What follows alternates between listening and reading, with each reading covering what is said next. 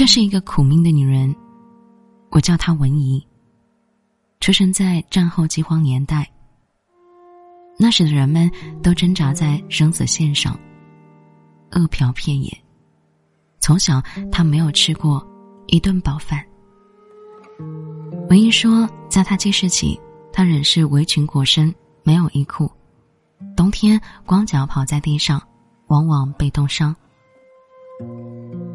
没有谁可埋怨，也并非父母狠心。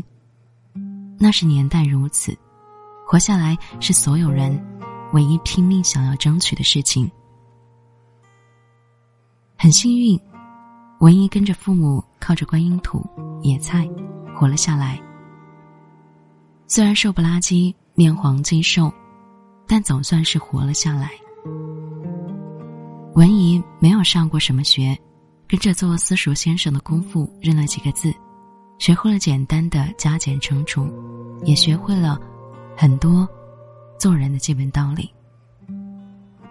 稍大一点后，文一跟着父母下地劳作，在那个女人当成男人用、男人当做畜生用的社会环境里，女性的身份没有丝毫用处。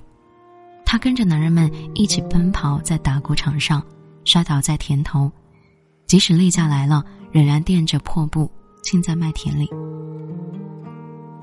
岁月练就了文姨不认输、不认命的心性。十三四岁的时候，文姨离开了农村，去一个做官宦的远亲家里做保姆带孩子。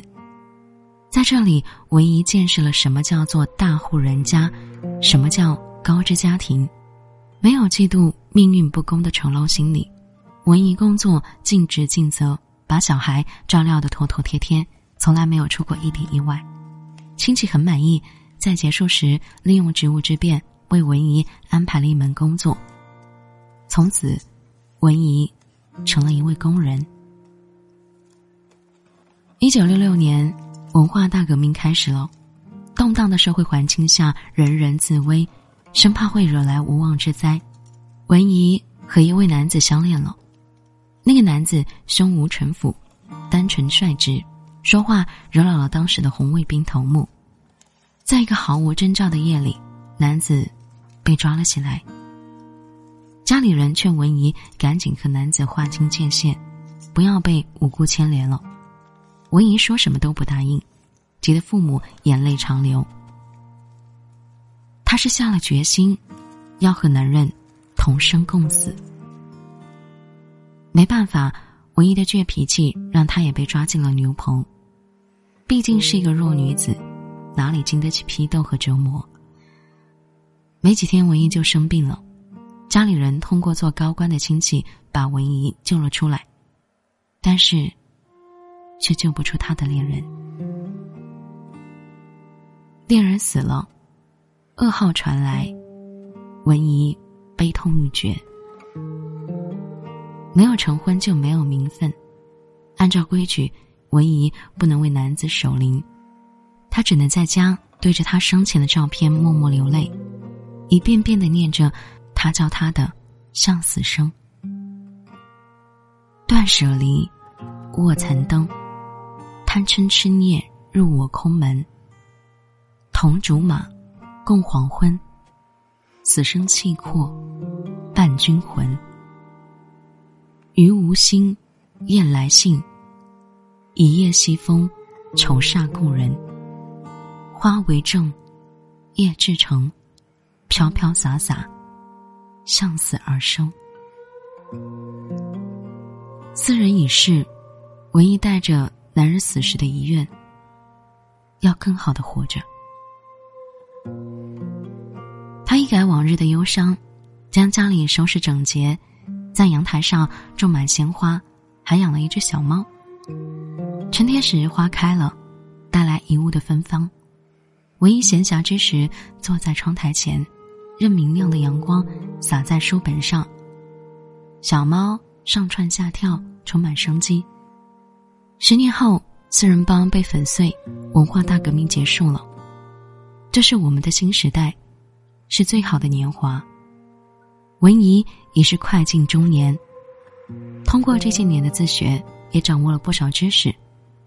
他已经当上了所在工厂的一个小班长。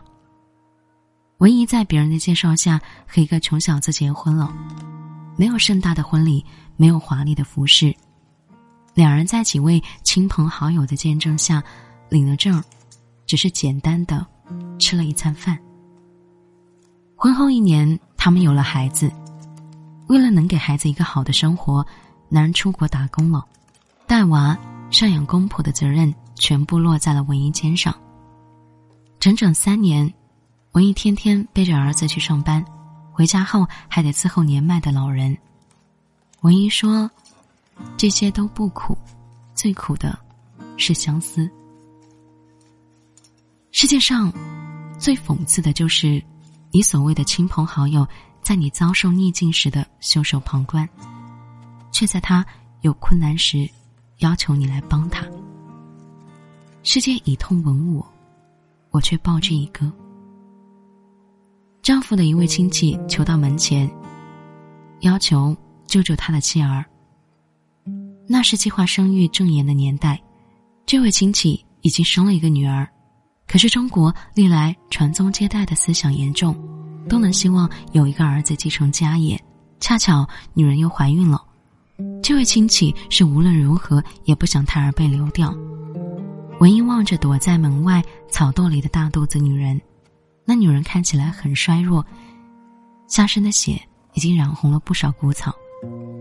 文怡是最见不得这种场面的，忙扶起女人，带他们进了屋，好好安顿。文一像做贼似的。生怕被邻居发现家里藏着一个即将生产的孕妇，也用挣工分得来的工钱为女人补充营养。几天后，女人生产了，是个男孩，没有医生，也不敢请医生，文一跑前跑后，忙着接生。谢天谢地，母子平安。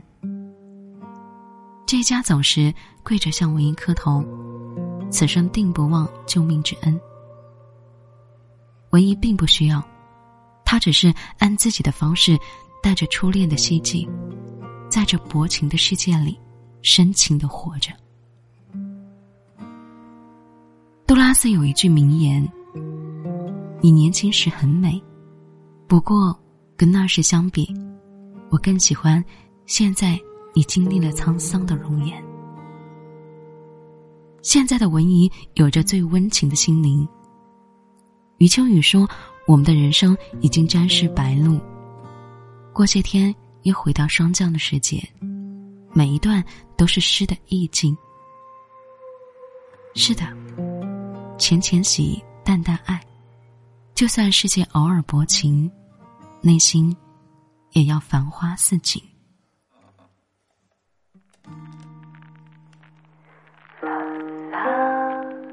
我觉得一个人。”如果能够修一份从容的心境，能够内心很充盈，这样才是一种美好的人生吧。